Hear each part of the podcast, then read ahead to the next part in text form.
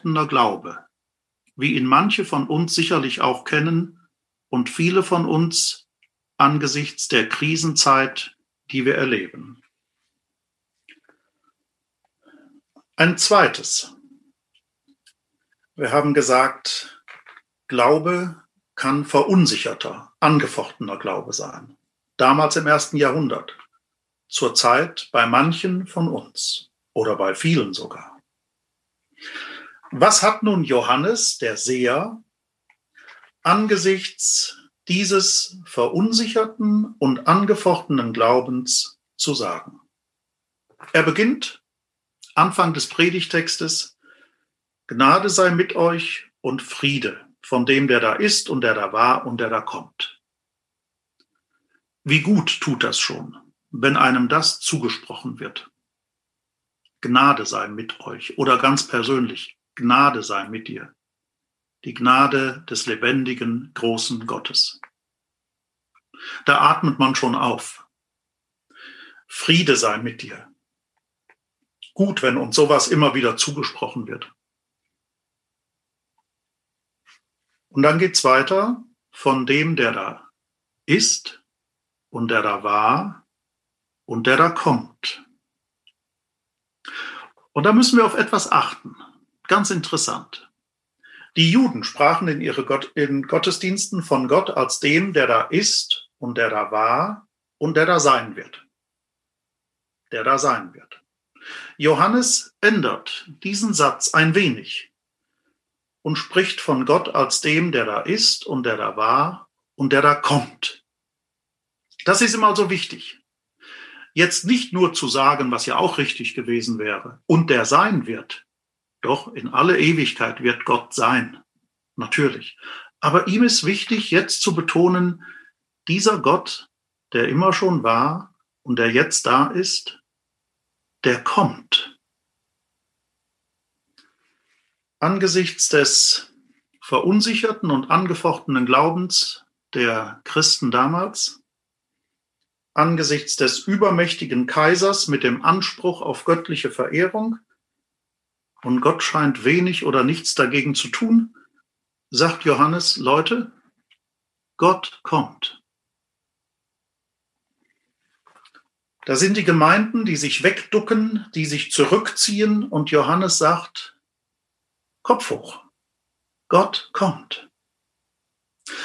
Dieses Gott kommt, das ist übrigens das große Thema des letzten Buches der Bibel. Die Welt bleibt nicht sich selbst überlassen. Johannes sagt, die Tage Domitians und aller seiner Nachfolger sind gezählt. Wann sie gezählt sind, das wissen wir nicht. Aber er sagt, sie sind gezählt. Gott kommt. Und wir können ergänzen die Krisen, wie immer sie heißen und wie schlimm sie sein mögen. Die Tage der Krisen sind gezählt. Wir wissen nicht, wie lange das dauert. Besser stellen wir uns mal auf noch einige Monate ein. Aber eins wissen wir. Die Krise dauert nicht ewig. Gott kommt eine tröstende, aufrichtende, ermutigende Botschaft angesichts der Erfahrung, die entmutigen kann, niederdrücken kann, enttäuschen kann. Aber nun die Frage, woher nimmt Johannes denn diese Gewissheit, dass Gott kommt, dass die Zukunft Gottes Zukunft ist? Und wie kann das unsere Gewissheit bleiben? Oder wenn sie uns abhanden gekommen ist oder wenn sie schwach geworden ist, wie kann das unsere Gewissheit wieder werden? Und zwar so sehr, dass diese Gewissheit dann wirklich unsere Wahrnehmung und Deutung der Welt mit ihren Krisen bestimmt. Johannes, so möchte ich fragen, wie kommst du zu dieser Gewissheit, dass Gott kommt?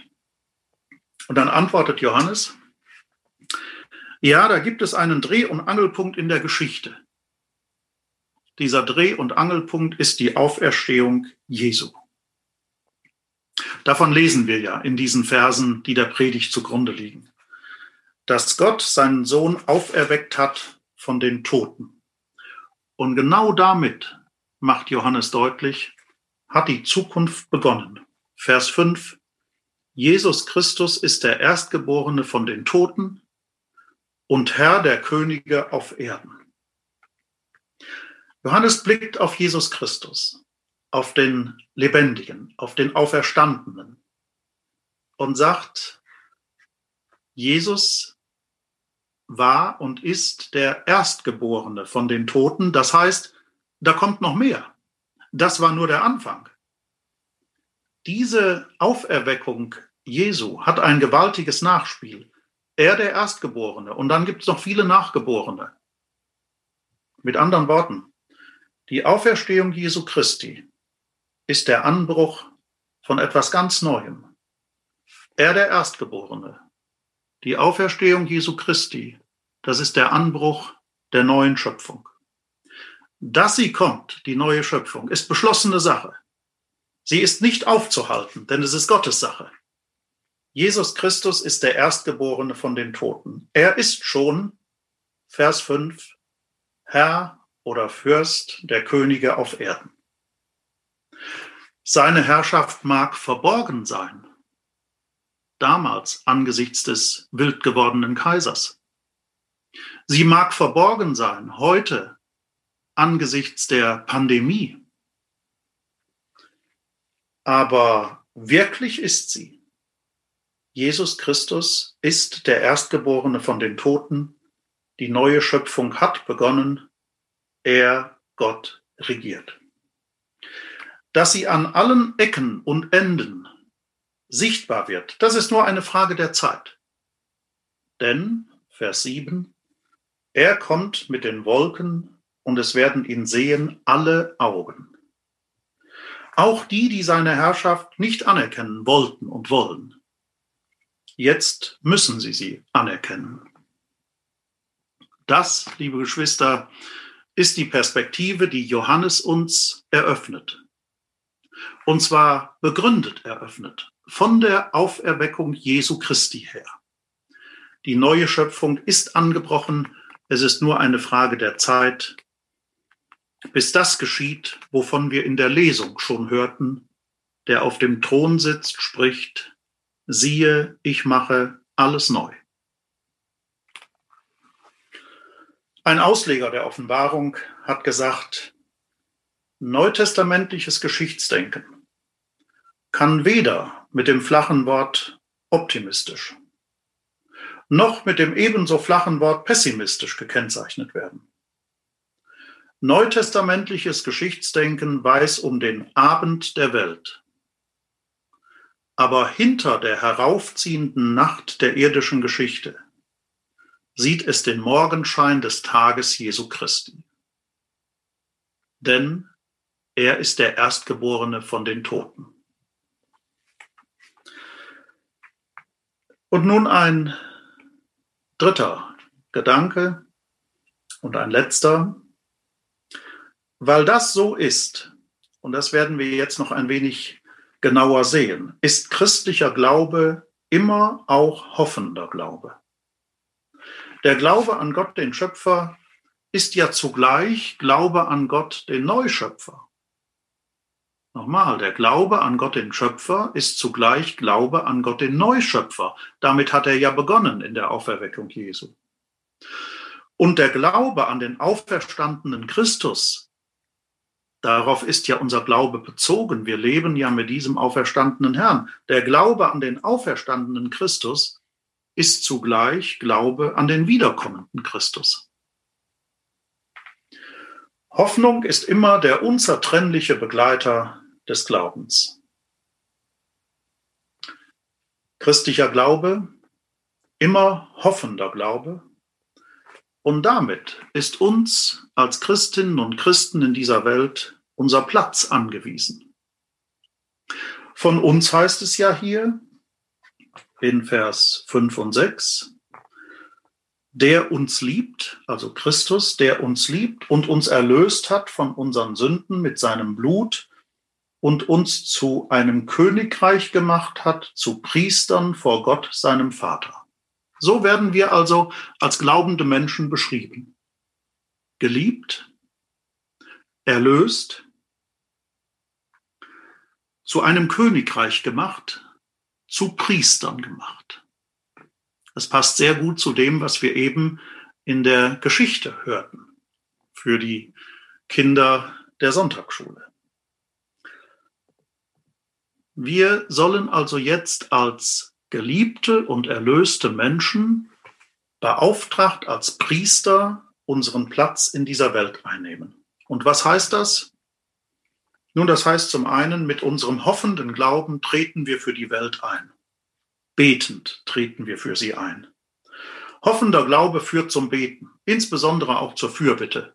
Zur Fürbitte für die ganze Welt, für alles das, was uns da wichtig ist, für einzelne Menschen, für Regierungen, für politisch Verantwortliche, für Menschen, und daran denken wir sicher zurzeit besonders oft, die in der Forschung tätig sind, wo wir so hoffen, dass es bald wirkungsvolle Impfstoffe gibt gegen Covid-19.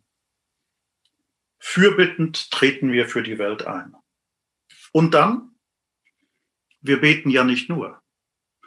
Und dann führt hoffender Glaube auch zu verantwortlichen Haltungen und zu verantwortlichem Handeln. Dabei haben unsere Haltungen und unser Handeln einen unmittelbaren Bezug zu dem, was uns verheißen ist. Und jetzt komme ich nochmal zurück auf diese, auf die Schriftlesung mit dem wunderbaren Inhalt. Ich liebe diese Verse aus dem 21. Kapitel der Offenbarung sehr. Was haben wir da gehört? Da haben wir gehört, Gott wird abwischen alle Tränen. Gott. Gott wird abwischen alle Tränen. Und der Tod wird nicht mehr sein. Es gibt kein Leid mehr. Man hört kein Geschrei mehr. Keiner empfindet mehr Schmerz.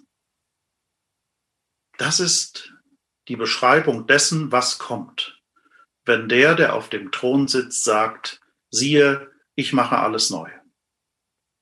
Verantwortliche Haltungen und verantwortliches Handeln in dieser Welt gründet jetzt in diesen Verheißungen.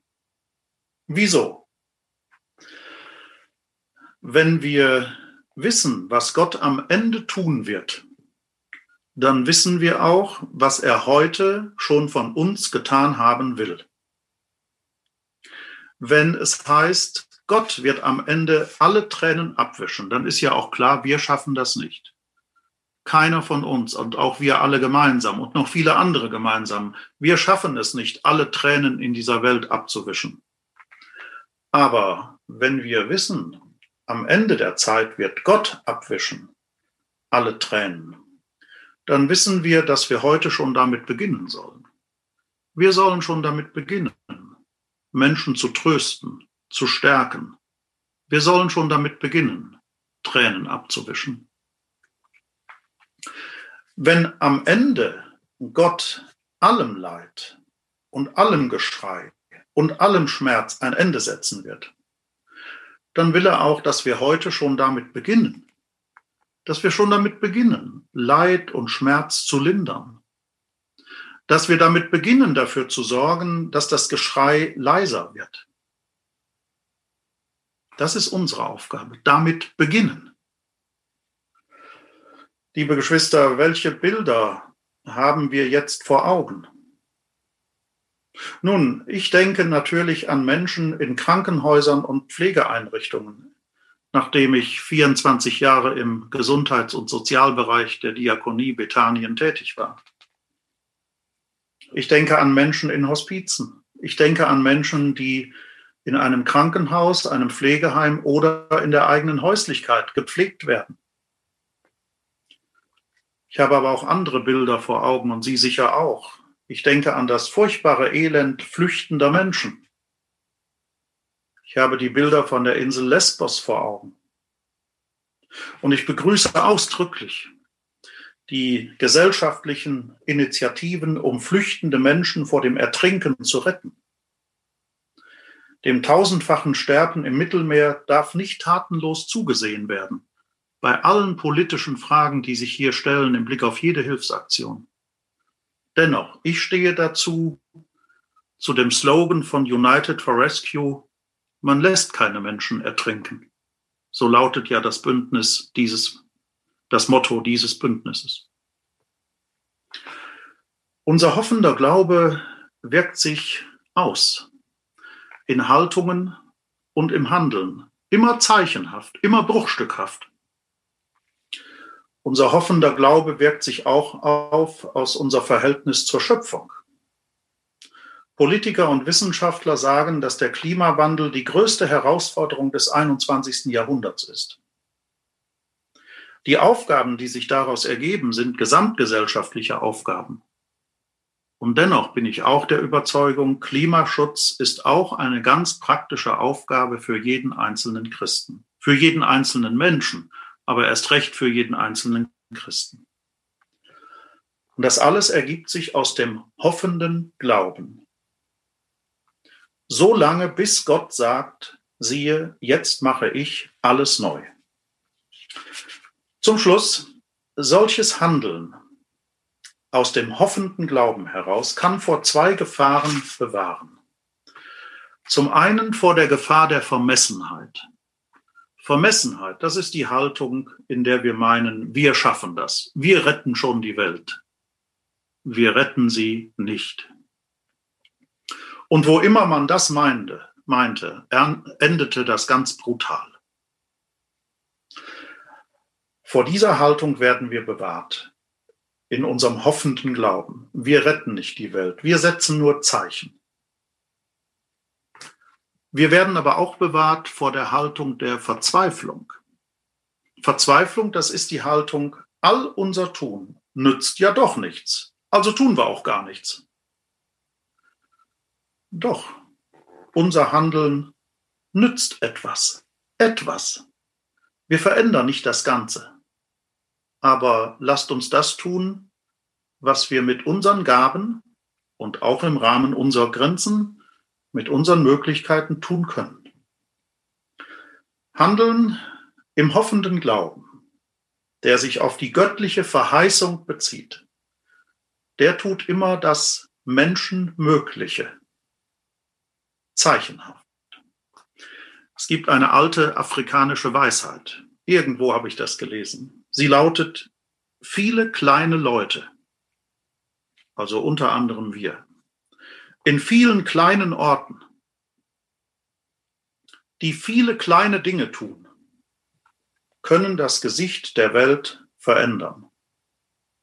Und ich ergänze, aus hoffendem Glauben heraus, aufgrund der göttlichen Verheißung und mit Gottes Hilfe. Amen.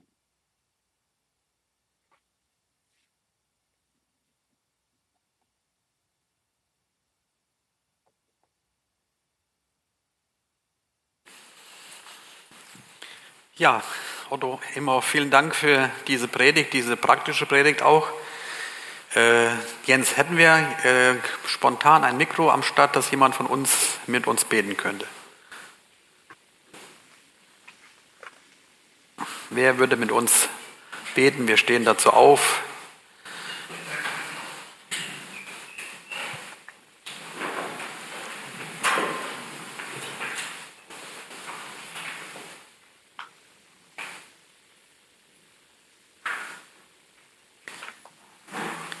Wer wird mit uns beten?